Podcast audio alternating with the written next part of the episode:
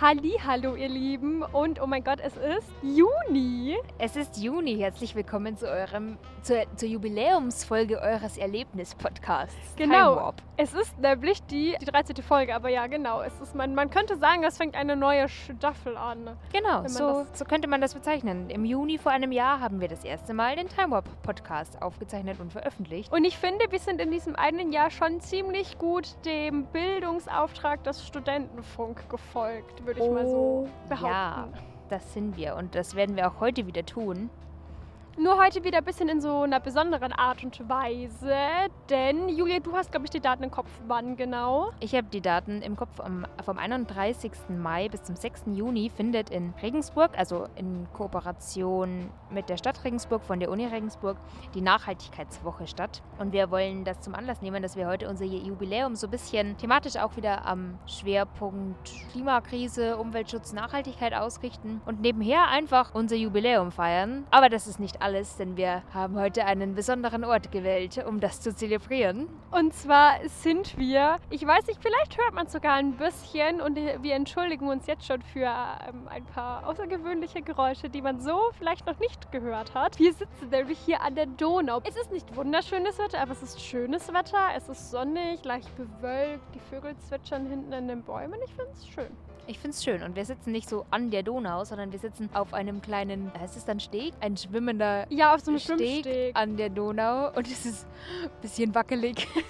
Ich finde, das passt einfach so, weil ich glaube, wir haben schon ziemlich oft in unserem Podcast die Donau einfach drüber geschwärmt und über unser Donau-Picknick. Und deswegen finde ich, passt das, dass wir unsere Snacks hier mit zur Donau gebracht haben. Absolut. Aber bevor wir die Snacks öffnen, öffnen wir das Jubiläumsgetränk. Uh, ja, ich bin gespannt, was du besorgt hast. Naja, das ist auch sehr passend Moment. zum Anlass. Oh ja, die Viva Bavaria Festbier. Ich dachte, ein festlicher Anlass erfordert ein Bio-Festbier. Aber ist das für was ist das ein Festbier? Das ist bloß so ein Festbier. Äh, Für jedes Fest, das man ja. feiern will damit. Ah, das ist für unser, ah ja, für unser privates Fest hier. Genau, das hier für unser Bierchen. Fest. Und zwar ist das von der ähm, Riedenburger Brauerei. Ich finde, das Bier passt einfach in allen Aspekten. Es ist ein Festbier, es ist aus der Region und Bio, denn diese Riedenburger haben, ähm, die gibt es schon relativ lange und da war jetzt so kürzlich ein Bericht im Fernsehen, dass die wieder Emmer anbauen. Und Emmer ist eigentlich so ein Urgetreide, das eigentlich hier super wächst, aber schon lange oder fast ausgestorben war. Und diese Riedenburger Brauerei hat dieses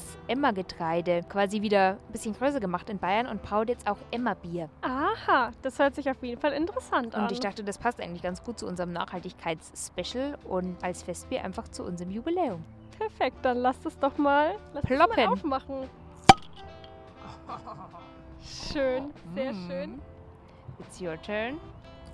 Fein, fein, fein. Fein, fein, fein. Ich freue mich. Ach, wir müssen ja uns noch äh, das Logo angucken, oder nicht? Ja, Das natürlich. Etikett. Ich finde, es ist wieder so ein bisschen schlicht traditionell gehalten. Es ist Äh, blau, Schlicht finde ich es nicht. Gold und sehr detailliert. dann Aber dieses, also es wird so, es ist so ein Maibaum und eine Festgesellschaft, im Hintergrund die Berge und der Kirche. Also es schaut schon so südbayerisch einfach Ja, es aus. ist so, also ich liebe und hasse ja dieses Logo und das Viva Bavaria draufsteht. Es ist so, so eine Mischung aus, ich bin ja gerne heimatverbunden und oh Gott, ist das, ist das hier, ja, du weißt, was ich meine. Egal, wir stoßen jetzt einfach an, weil Ja. wir wollen ja wissen, wie es schmeckt. Mm. Es schmeckt Das- nach Bio-Festbier, würde ich sagen. Es schmeckt sehr herb, aber ich finde, nein, es passt. Mm. Es, äh, das Kombination, passt auch, alles. weil es auch Ja. noch nicht, es ist nicht warm heute. Also es ist jetzt nicht direkt kalt, Mhm. aber ich würde es jetzt nicht, also pff, für mich können es immer noch mindestens 20 Grad mehr sein. Das ist jetzt keins, was ich bei 30 Grad trinken würde. genau, aber so geht's noch. Und es ist, da es ein Festbier ist, äh, halt stärker. Äh, 5,5 Prozent, glaube ich. Wir hatten doch schon mal das, äh, das Zwergler, das hatte was mit 6. War eine 6-0 oder Ja. 6-2? Sarah mit den fränkischen Bieren lacht hier wieder mich aus. Ah, dazu gibt es ja jetzt noch was zu essen, damit das nicht so ballert. Diese äh, 5,5 Prozent Unser Festbier, ja. ja. Uh, Was äh, Snackies. ich bin gespannt. Nice, okay, es schaut aus wie Cracker mit irgendwie Leinsamen. Ja, die Cracker kommen daher in einer Eismann-Tupperdose, weil ich die selber gemacht habe. Ich dachte jetzt die Tupperdose. Nein, die Nein, Cracker, die Cracker. natürlich. Sehr, sehr cool. Und zwar oh, die riechen das- schon voll gut. Das sind, ähm, die sind ja auch ultra healthy jetzt. Die sind proteinreich und gesunde Fette reich und Ich will, ich will, ich will, ich will, ich will es probieren. oh Gott, ich habe ein bisschen Oh, Angst. das Ich riecht hab- schon so. Nein. Ja, Mm. Mm. Oh, ich muss mich selber loben. Mir Mhm. schmecken sie. Die sind total lecker. So haben wir uns auch die Verpackung gespart von den Snacks. Definitiv. Ich nenne sie. Nein, ich habe keinen Namen dafür. Das sind jetzt die Time Warp Cracker. Jubiläumsknack. Mhm. Das ist ja gut. Mm. Wunderschön, das Oh. Das, Mm, oh, und das jetzt ist, nochmal so ein Schluck. Wow, Ja, ich, nochmal. ich fühle gerade äh, nahezu vollkommenes Glück hier. Und, und. Julia hat so diese Sonne richtig schön im Gesicht. Ich sitze mit dem Rücken zur Sonne. Das ist so. Das nimmt mir ein Ah. bisschen das Feeling. Ich drehe mich mir mal leid. um. Es ist aber eh nur eine kleine Wolkenlücke. Herrlich. Schau dir das an. Schau dir das an, Erlebnispodcast. Jetzt fährt der Eiswagen vorbei. Ich glaube, oh ich mein. Gott. Das ist ja sowas von genial. Der radelt halt wirklich wie in so einem italienischen Familienfilm, wie man das kennt, hier rum und verkauft sein Eis aus dem Dings raus. Das wäre so das Sonntagskino im ZDF oder so. aber Vollgas. noch so aus den 80ern, hat noch gar nicht so gute Auflösung. Und Wo wir aber bevor wir hier weiter knacken, snacken, sollen wir mal. Wir haben hier das große Thema der Nachhaltigkeit und Nachhaltigkeit bezieht sich ja auch immer vor allem auf ja, unsere Umwelt, wie wir mit ihr umgehen. Und da starten wir gleich durch mit dem 5. Juni, weil das ist nämlich der internationale Tag der Umwelt. Das ist ja hm, kaum passend. Am 5. Juni 1972 war nämlich die erste Weltumweltkonferenz in Stockholm. Und die hat eben so quasi das Umweltprogramm der Vereinten Nationen erarbeitet. Und dahingehend wurde dann eben auch der Tag der Umwelt initiiert. Und da finden halt immer verschiedene Aktionen statt. Und in Deutschland halt eben Aktionen zum Beispiel zum Recycling oder gegen Naturzerstörung weltweit. Oder auch, und ich glaube, das ist halt vor allem das Wichtige bei dieser Thematik, einfach, dass man das Umweltbewusstsein der Leute schärft und dass man darauf aufmerksam macht. Dieses Jahr ist alles unter dem, oder haben die so einen coolen Hashtag, weil wir sind hier in einem medialen Zeitalter, nämlich Hashtag Generation Restoration. Oh. Ich finde, das ist einfach so schwi, schwi, schwi, schwi, schwi. Generation Restoration. Restoration, ja, das ist cool. Also das bezieht sich quasi auf die ökologische Umwelt. Nachhaltigkeit und Umwelt kann man ja in verschiedene Pfeiler quasi untergliedern. Ja, genau. Also es geht schon viel so auch in Richtung ähm, Nachhaltigkeit. Wie kann man nachhaltig auch als Unternehmen? Gibt es da Informationen? Wie kann man das nachhaltig gestalten und alles? Und es ist ja eigentlich auch sowas. Ich finde so die, die, die Nachhaltigkeitswoche an der Uni ist das irgendwie nur so in klein und irgendwie so mit crazy Programm. Also ich habe mir das mal angeguckt. Ich finde das cool mit Kochkurs und so und alles. Also das ist, das ist mega. Genau, also wohlgemerkt, das Programm der Uni und der Stadt dieses Jahr ist schon fett. Also das, das sind über 150 Veranstaltungen. Korrigiere mich, wenn ich was Falsches sage. Ich glaube, es ist das erste Mal, dass es in Kooperation mit der Stadt gemacht wird. Richtig. Und das ist, kann man ja ein bisschen mehr, dann machen hat man mehr Spielraum oder so, gell? Genau, man hat mehr Leute, die mitorganisieren, man hat mehr Platz. Also es gibt ja auch Veranstaltungen in der Stadt. Man hat natürlich mehr Partner, Partnerinnen, mehr Initiativen, die noch irgendwie mitmachen oder auch darauf aufmerksam werden überhaupt. Finde ich aber echt mega, dass die Stadt da sagt, okay, wir machen bei dieser studentischen Initiative mit, weil uns das auch am Herzen ist und weil wir es wichtig finden und weil wir denen ihre Arbeit auch schätzen irgendwie, dass sie das so cool immer vorbereiten und so. Finde ich, ist dann auch so irgendwie so ein Statement. Also wohlgemerkt muss man schon sagen, das ging, ein großer Teil der Organisation geht auf die Kappe des Netzwerks. Das soll schon das Netzwerk gewürdigt werden. Also natürlich cool, dass die Stadt mitmacht. Aber die Hauptantreiber, würde ich sagen, ist, äh, der Hauptantreiber ist das Netzwerk. Ja, die tun ja auch die ganzen, hier das alles überlegen und die ganzen, was man thematisch anreißen kann und so. Es stützt sich quasi auf die 17 SDGs, die Sustainable Development, Development Goals, und bezieht eben auch diese Faktoren, also von Nachhaltigkeit mit ein, die, die ökonomischen und die sozialen, nicht nur die ökologischen. Mhm. Also es ist wirklich ein echt ein Rundum-Programm. Ich glaube, das Thema hatten wir auch bei dem letzten Special zur Nachhaltigkeitswoche, das war im November, wo wir dann auch drüber hatten, naja, Nachhaltigkeit ist ja nicht nur ökologisch, sondern man kann ja sozial nachhaltig wirtschaften, was zum Beispiel dann Fair Trade oder so in die Richtung geht. Sollte immer alles mitgedacht werden. Was haben wir denn da jetzt für einen Tipp parat? Wir wollten immer so eine Mischung machen aus Info im Time Warp Style, Diskussion im Time Warp Style und Info, was wir tun können, um zum Klimaschutz beizutragen. Ich glaube, dein Tipp war einfach so für den Anfang erstmal einfach mal weniger von allem. Einfach mal weniger konsumieren Hm, oder bedachter stopp. konsumieren. Die Kommunikation ist vielleicht besser, wenn man nicht sagt, weniger von allem, wobei das die Message wäre, sondern dass man sagt, Befreiung vom Konsum, Befreiung von diesem Gedanken, dass man immer mehr braucht und vielleicht somit auch irgendwie Entlastung erfahren. Das ist nämlich der Gedanke von der Postwachstumsökonomie, die halt davon ausgeht, dass wir... Hört ihr die Kajaka? Also ich höre sie. Sie pitchen übers Wasser und beobachten uns. Ja, wir sitzen hier mit Mikro und Bier und Snacks. Seid ihr neidisch? Ich glaub's euch. genau, die Idee der Postwachstumsökonomie ist eben, dass die Wirtschaft ja nicht unendlich weiter wachsen kann und wir uns mehr auf ein qualitatives Wachstum beschränken sollten. In dem Sinne, dass wir es uns als kleines Urlaub-Highlight schön machen mit einem Bier an der Donau und Snacks zum Beispiel. Definitiv. Oder dass ich quasi aus, auf den Alltag runtergebrochen sage, ich gehe jetzt einkaufen, aber ich kann jetzt nicht erwarten, dass es Rhabarber gibt. Wenn es den halt jetzt nicht gibt am Freitag irgendwie, weil der schon vergriffen ist, dann gibt es den halt nicht. Man muss sich halt bis zur nächsten Woche warten. Das passiert mir Im auch öfters. Dezember und dann kaufe denk ich halt keine Erdbeeren.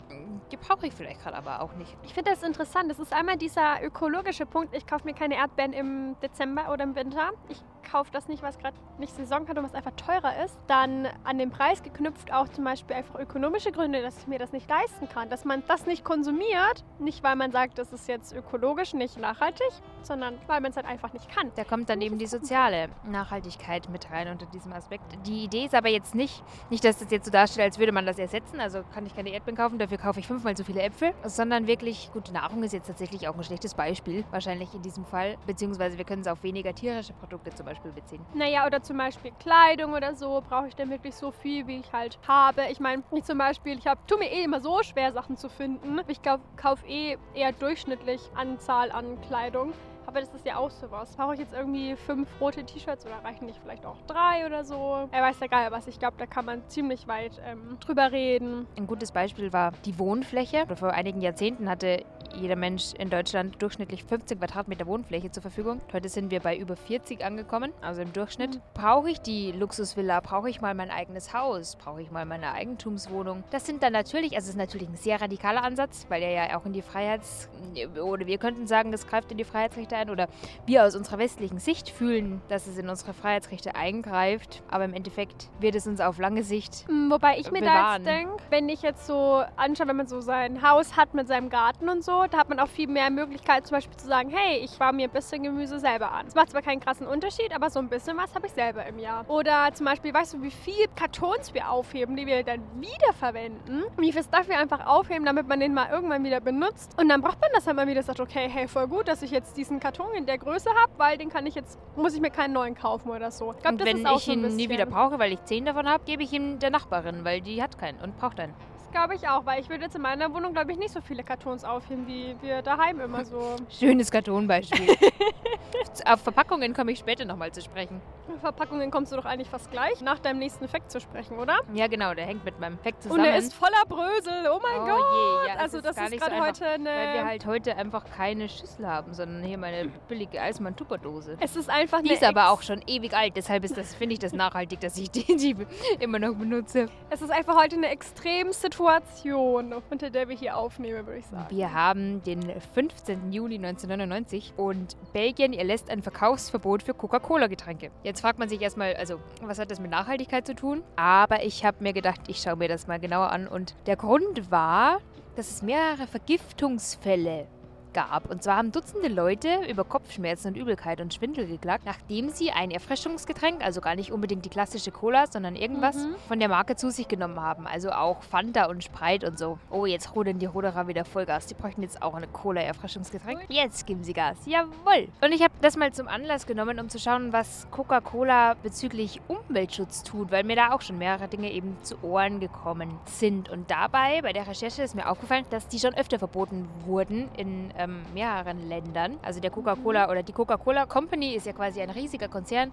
zu dem sehr viele Getränkemarken auch zählen. Und es gab schon sehr früh Verbote von denen in Indien, weil sie ihre Rezeptur nicht offengelegt haben. Bei Pepsi war das übrigens auch so. Das Dass war Pepsi die Rezeptur nicht offengelegt Genau, hatte. was, was Mhm. ist da drin in diesem strange Getränk, das alles süchtig macht und irgendwie schwarz ist und what? Du weißt jetzt aber nicht, ob das quasi ist das die Zutatenliste oder darüber hinaus. Nein, das weiß ich nicht, aber ich hätte so. jetzt die Zutatenliste vermutet. Schon, oder hätte ich jetzt auch Ähm, dran gedacht. Ah ja. Wobei, genau. das muss man ja mittlerweile, muss man Mhm. das ja angeben alles. Das war auch ne? nur bis Mhm. 1993 so. Im 2006 wurde in einem indischen Bundesstaat äh, der Verkauf von Cola gestoppt, weil eine Umweltschutzgruppe angeblich Pestizide in Cola und Pepsi gefunden hat. Auch in Indien, ein weiterer Vorfall, wurde 1998 eine Anlage errichtet, die täglich bis zu eine Million Liter Grundwasser entzogen hat.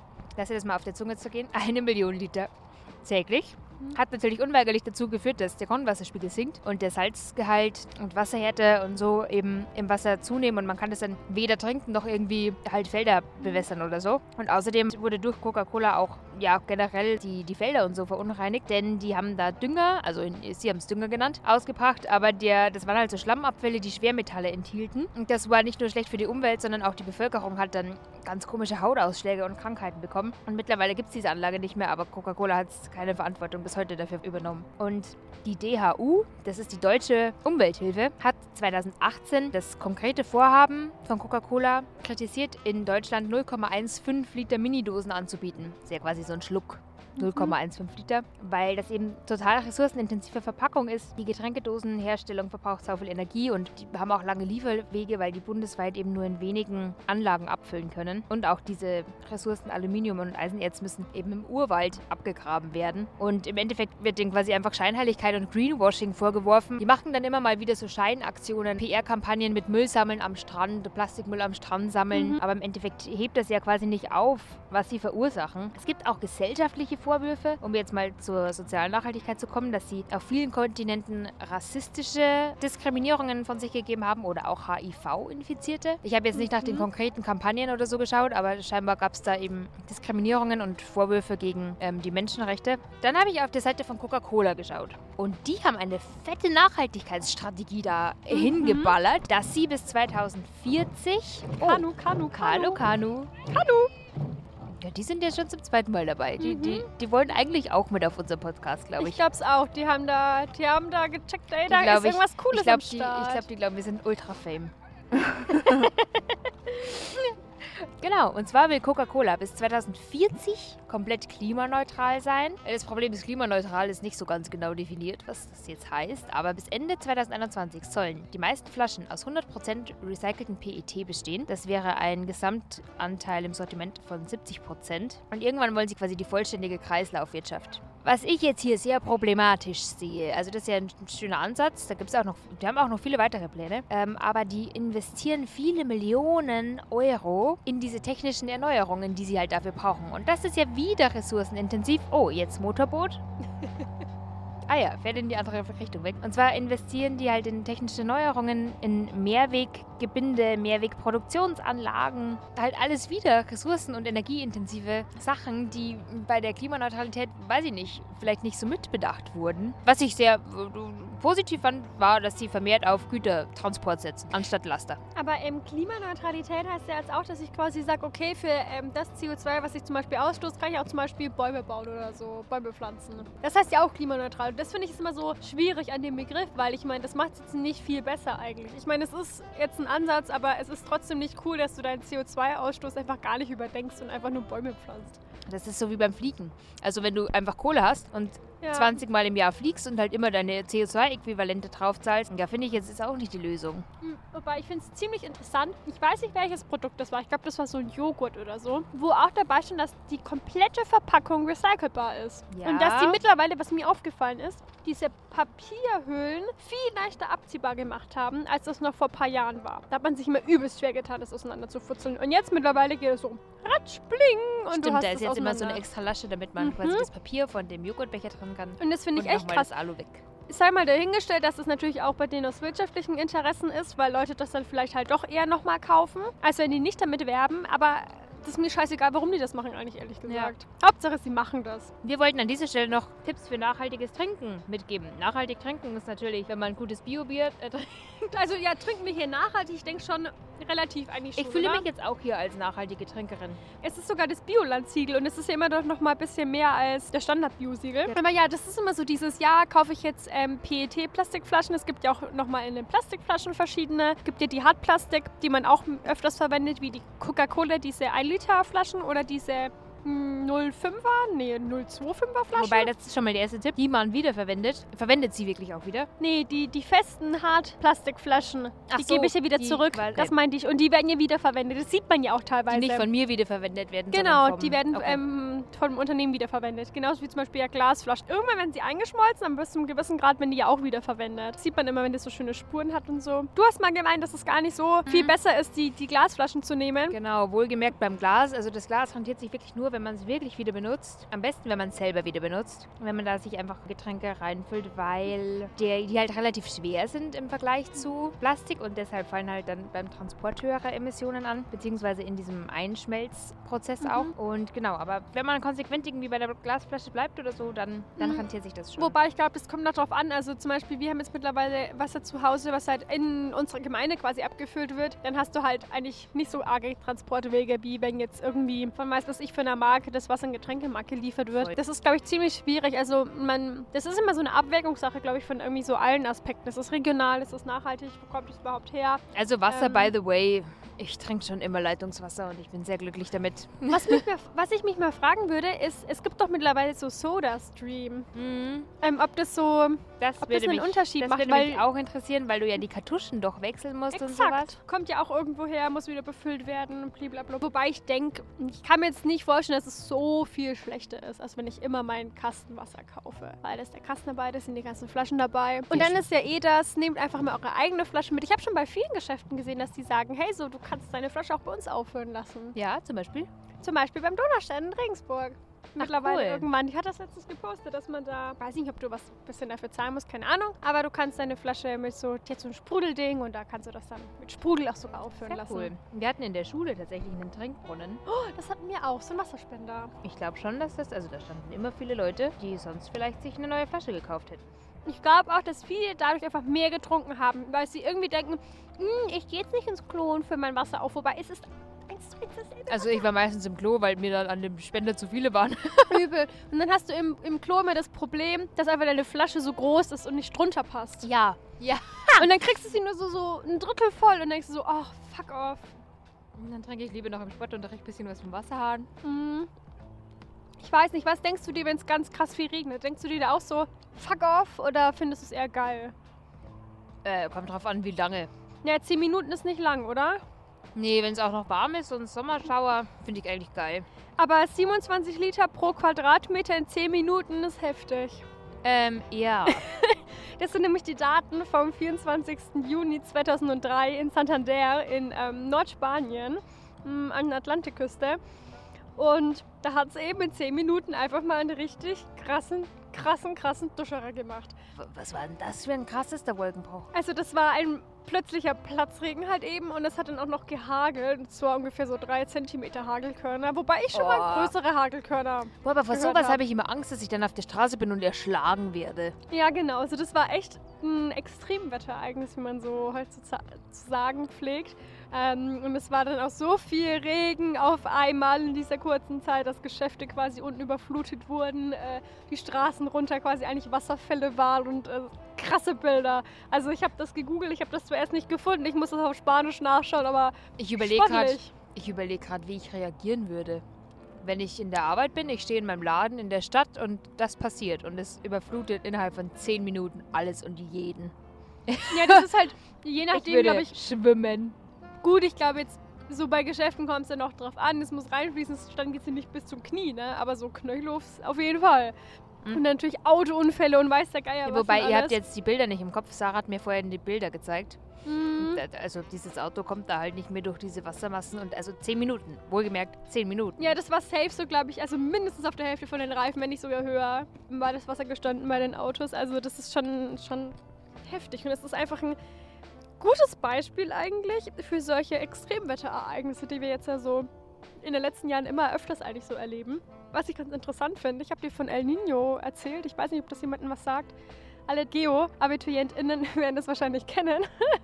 ähm, das ist so ein, es ist kein Extremwetterphänomen, weil das regelmäßig immer auftritt, aber auch unregelmäßig, so circa alle vier Jahre plus minus, immer ungefähr um Weihnachten drum. Das ist mega weird. Und was ich spannend fand, war, dass du gesagt hast, man weiß eigentlich nicht, wo das herkommt, oder? Ja, genau. Man kann sich das bis heute nicht so erklären, warum sich das ändert.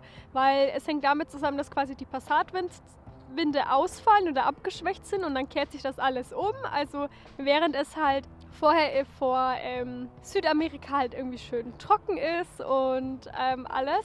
Und vor ähm, ja, so Südostasien einfach total viel regnet. Und das kehrt sich einfach komplett um. Also man hat dann Regen bei Amerika und Sonne und Dürre in Südostasien. Und man weiß nicht, woher das kommt. Ich meine, das bringt alles durcheinander. Das bringt einfach das Meer durcheinander, das bringt die Lebewesen im Meer durcheinander. Was damit alles verbunden ist, will ich jetzt gar nicht sagen. Das kann man sich, glaube ich, selber denken. Und dann ist das Allerweirdeste einfach, dass es so irgendwann mal, ich glaube, das sind immer so nach so sieben Jahren oder so, dann kommt La Nina. Das ist dann das Normal, das, die Normalsituation nur noch mal viel stärker. Also eigentlich auch ja extrem. Und man kann sich nicht erklären, warum sind die auf einmal stärker wieder, die Passatwinde? Warum fallen sie mal halb aus oder so? Was ich aber interessant finde, also das ist jetzt kein Extremwetterphänomen, wo man sagt, dass es zum Beispiel den Klimawandel zurückzuführen ist. Aber man merkt, dass sich auch diese beiden Extremwetterphänomene durch den Klimawandel verändern und stärker werden. Dass zum Beispiel La Nina einfach immer kälter wird in den letzten Jahren. Und das finde ich halt auch echt heftig. Das ist schon krass und ist einfach noch krasser. Mhm. Ich glaube, das kann man sich so, also nicht so vorstellen.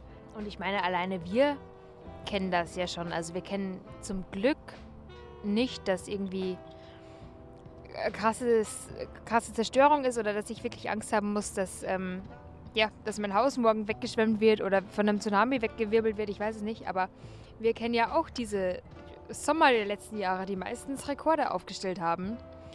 Und Hitzerekorde meinst Genau. du? Mhm.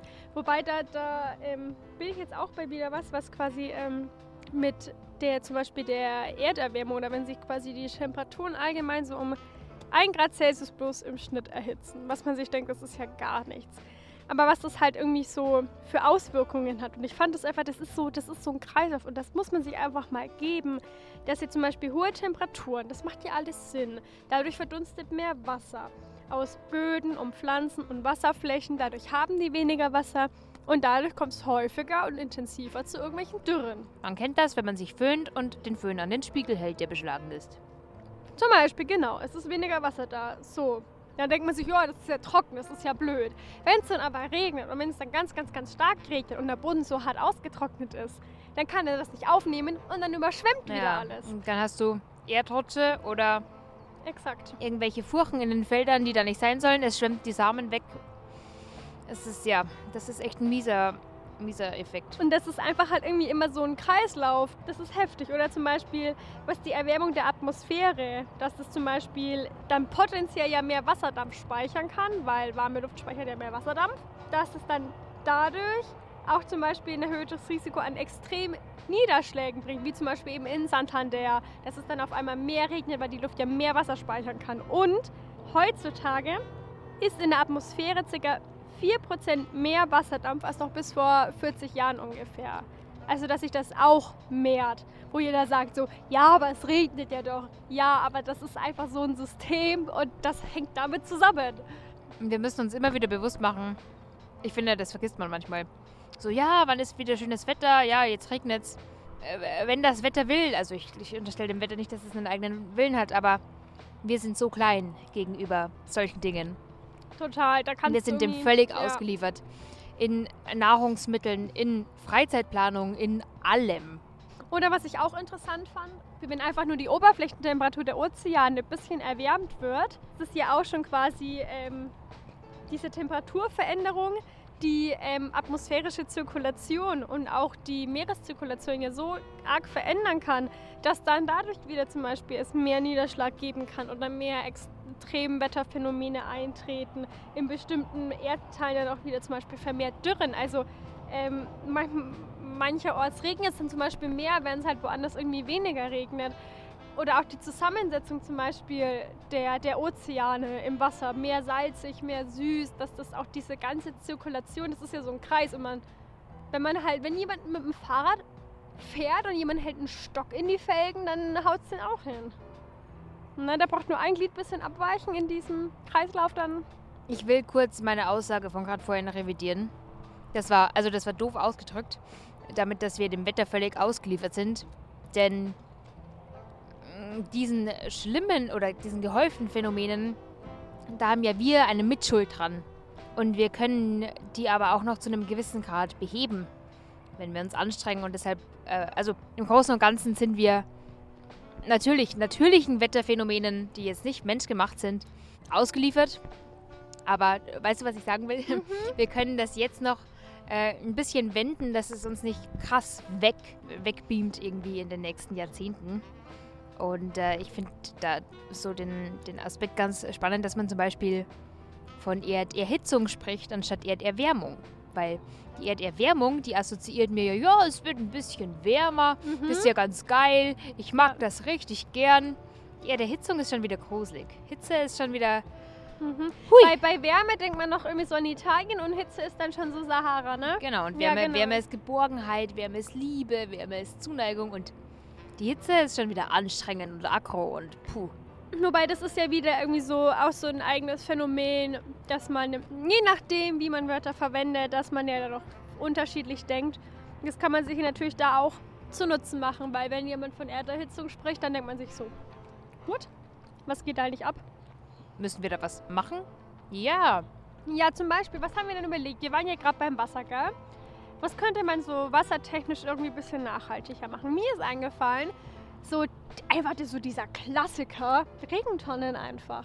Wobei das im Sommer auch immer echt tricky ist, aber ich finde, es ist halt einfach, es ist ein Teil, den man eigentlich wiederverwendet. Und es gibt ja auch, wobei das echt ein Aufwand, auch ein finanzieller Aufwand ist, dass man bei, ähm, wenn man Häuser baut oder so oder Wohnungen baut, dass man so Regenwasseraufbereitungsanlagen mit einbaut, dass zum Beispiel das dann ja irgendwie für die Klospülung oder so benutzt werden kann. Muss man das überhaupt aufbereiten? Ich kann auch das Regenwasser direkt für die Klospülung. Nee, was heißt aufbereiten? Man muss ein bisschen so den Dreck und so Mhm. rausbringen und so, aber ja. Hm. Wobei ich ja meinen Dreck mit dem Dreck wegspülen könnte. ja, aber ja, aber ja, es genau. ist jetzt nicht so einfach, wie es klingt, aber es ist auf jeden Fall eine Möglichkeit. Und das finde ich ist eigentlich, eigentlich auch ganz chillig, weil das Wasser kommt ja eh von unten und wenn es auf mein Haus fließt, dann ja. Ich muss immer wieder feststellen, was mir wirklich schwer fällt, ist kürzer duschen, beziehungsweise kälter duschen. Ich Mhm. musste jetzt ein paar Mal notgedrungen kalt duschen, weil irgendwie das Wasser nicht warm wurde morgens in meiner Wohnung. Und man duscht halt so viel kürzer, wenn man kalt duschen muss. Oh ja, man bleibt nicht so lange unter der Und Dusche gleichzeitig denke ich mir aber, im Winter, also das ist wirklich mein persönliches Dilemma, oder eines meiner persönlichen Dilemmata, äh, im Winter friere ich viel und will mich einfach ein paar Minuten unter eine richtig heiße Dusche stellen. Mhm, ja. Und die Energie, die ich da dem Wasser oder dem, dem Strom entziehe, um das zu erwärmen, die füge ich ja dafür mir zu. Und wenn ich die Energie aus dem, also wenn ich kalt dusche, habe ich dafür diese Energie nicht. Das, weißt du, das ist so, Mhm, ja, da bin ich verstehe mm, ähm, ja, ein bisschen egoistisch und denke mir, ich will aber diese warme Energie und ich will jetzt warme Füße und oh, Ja, Tatsache, was das Duschen anbelangt, ich habe da, ah, ich weiß nicht mehr von welcher Marke das war oder von welchem Unternehmen. Auf jeden Fall habe ich das so ein kleines Video gesehen, dass man, ähm, das ist so ein spezieller Duschkopf, der äh, irgendwas in sich drin hat. Ich meine, das waren irgendwie so Kugeln oder so. Und da kommt dann das Wasser genauso. Lautsprecherdurchsage am Kajak, Kanu. Ich warte mal. Ich glaube, der hat gerade in der Lautsprecherdurchsage zu denen gesagt, sie sollen weiter rausfahren, damit sie hier die Leute, die hier professionelle Radiobeiträge aufnehmen, nicht stören. Echt? Natürlich hat er das gesagt. ähm, ja, ich mache einfach weiter.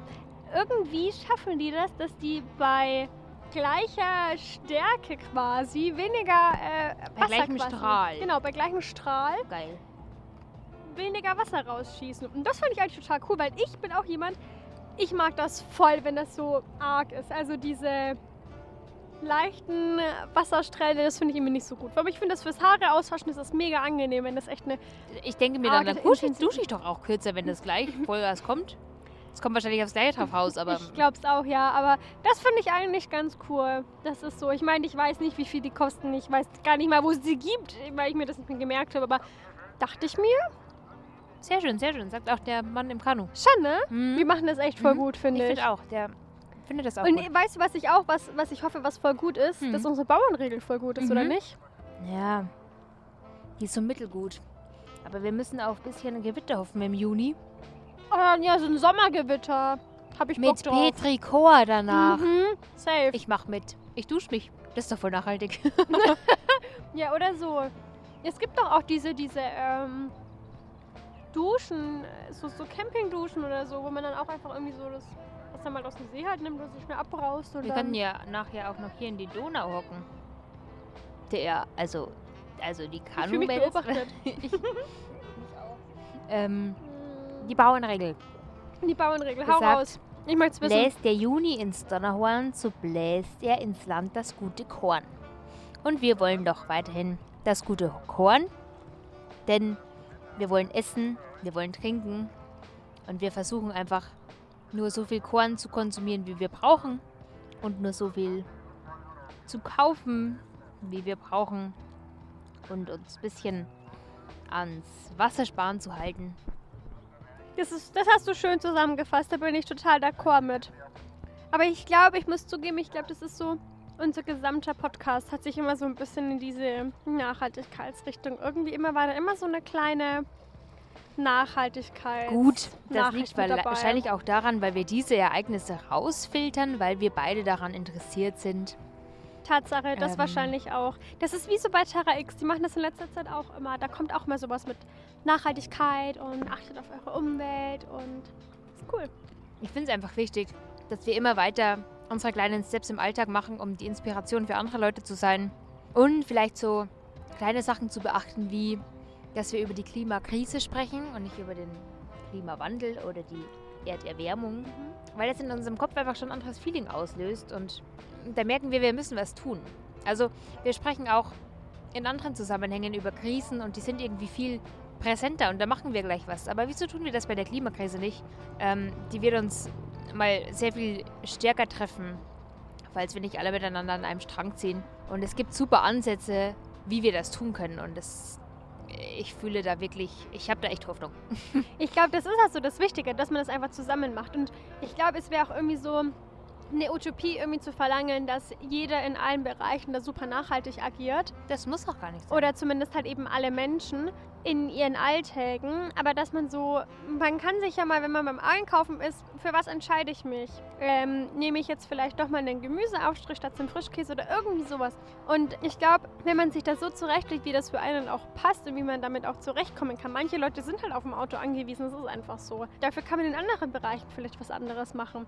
Aber ich glaube, da muss man halt einfach ein bisschen kreativ werden und sich mal Gedanken drüber machen. Und dann glaube ich, kann das auch funktionieren. Zumindest so im Kleinen bei uns. Wo jetzt ja noch nicht so das Große mitgedacht ist von irgendwelchen Firmen und Nationen, was finde ich eigentlich viel einen größeren Einfluss eigentlich hätte.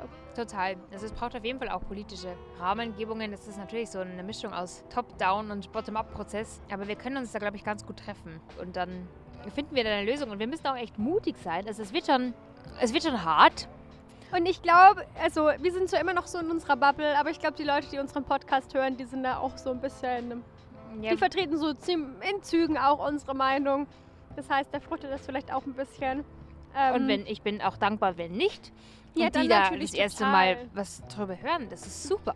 Ich bin einfach dankbar für die uns zuhören, weil unser Podcast ist mit so viel Liebe über dieses eine Jahr und so viel Engagement einfach, dass der jetzt regelmäßig immer wieder da ist. Das ist wirklich heftig. Also das ist wirklich heftig. Jeden Monat bekommt ihr hier super tollen Content, super tolle Bildungs... Ähm, Alles, was ich mache, ist super toll.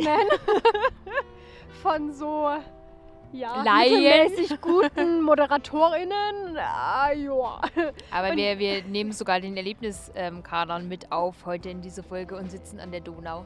Ich hätte jetzt gesagt, ähm, wir geben nochmal hier unsere Aussicht durch, damit man mal so sieht, was so unsere Natur für uns alles bieten kann. Ja, wohlgemerkt. das passt auch perfekt zu nachhaltiger Mobilität und Mobilität zu Hause. Denn hier, genau hier, saß ich letzten Sommer immer. Ähm, ihr wisst, es gab so Gründe, warum man letzten Sommer nicht so viel reisen konnte. Konnte man schon, ich habe es nicht gemacht. Mhm. Äh, ich habe mich auch nicht getraut, muss ich sagen. Das war auch ein Faktor.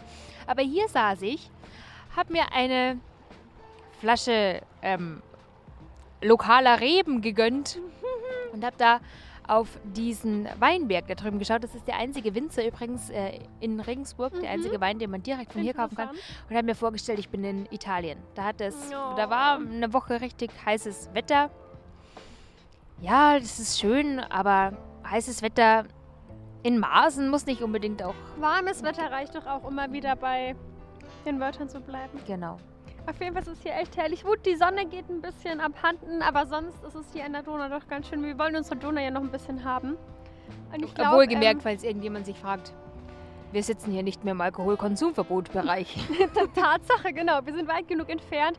Weit genug entfernt ist auch noch das nächste Schiff, das kommt, um, um uns gut durchzuschütteln auf diesem Wackelsteg. Oh mein um- Gott. noch frühzeitig zu beenden, ohne dass wir jetzt noch irgendwie krasse Geräusche hier haben, oder? Das machen wir jetzt. Wir freuen uns, dass ihr reingehört habt in die Jubiläumsfolge. Und wir hören uns ähm, in der nächsten Folge im. Oh mein Gott, das ist schon Juli. Das Das ist schon noch Juli. Da ist schon wieder Semesterende Oh und. Hochsommer. Ich freue mich so, so super drauf.